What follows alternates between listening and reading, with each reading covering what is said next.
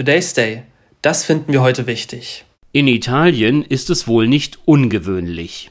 Aber eigentlich entspricht das Vorgehen nicht dem, was in einer modernen westlichen Demokratie üblich ist.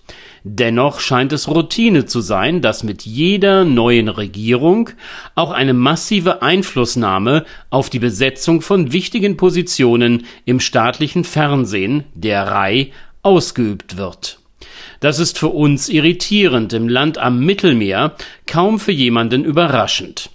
Der italienischen Ministerpräsidentin Meloni gelang es allerdings nicht, den gewünschten Vorgang geräuschlos abzuwickeln.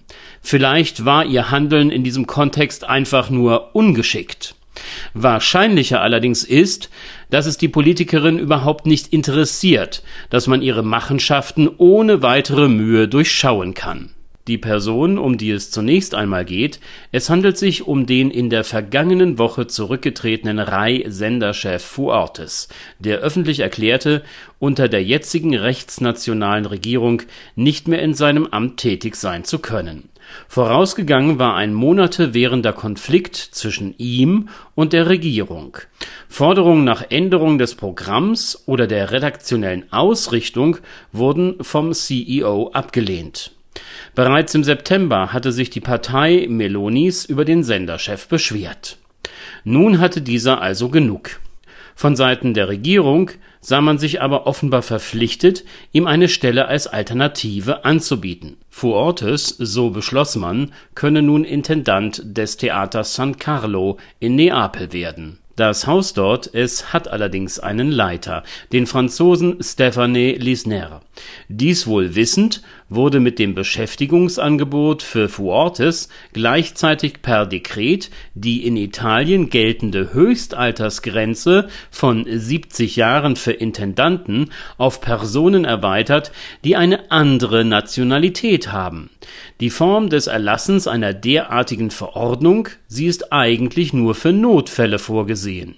Dies schien für die italienische Regierungschefin aber kein Problem zu sein. Da Lisnere sich bereits im siebten Lebensjahrzehnt befindet, er wurde am 23. Januar 70 Jahre alt, ist damit also der Posten und der Weg für den ehemaligen Reichschef nach Neapel frei. Es sei denn, der französische Theaterchef hat mit seiner ob des präsidialen Erlasses von ihm eingereichten Beschwerde beim zuständigen Arbeitsgericht Erfolg. Worum es der Regierung Meloni geht, das ist offensichtlich. Einflussreiche Positionen in Kultur und auch Verwaltung. Sie sollen mit politisch für die Neofaschisten verlässlichen Partnern besetzt sein, um der Verbreitung des rechten Narrativs Raum zu verschaffen. Ganz besonders im Zentrum des Interesses ist dabei das staatliche Fernsehen RAI. Dem bisherigen Senderchef folgt ein wohl langjähriger Vertrauter Melonis, Giampaolo Rossi. Ihm geht es darum, Schluss mit der Dauerpräsenz der Linksintellektuellen im Programm des Senders zu machen.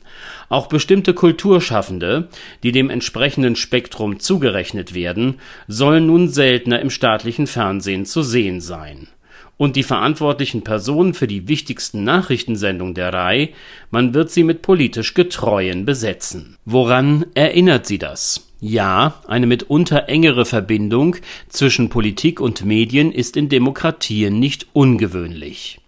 Dass versucht wird, auf die Ausrichtung von Inhalten Einfluss zu nehmen, überrascht nicht. In zugespitzter Form können wir solche Entwicklungen in der Türkei oder auch vollkommen unverhohlen umgesetzt in Russland beobachten. Damit das Konzept eines demokratischen Staates aber funktionieren kann, bedarf es unabhängiger, kritischer und vor allem staatsferner Berichterstattung. Alle Versuche, diese in welcher Form und in welchem Umfang auch immer einzuschränken und nach den Vorstellungen der Regierenden auszurichten, sie führen schließlich zu medialer Gleichschaltung, die einen Übergang zu einer Autokratie häufig politisches Ziel der Rechtspopulisten erleichtert, vielleicht sogar final erst ermöglicht. Today's Day, ein Projekt von netkiosk.digital.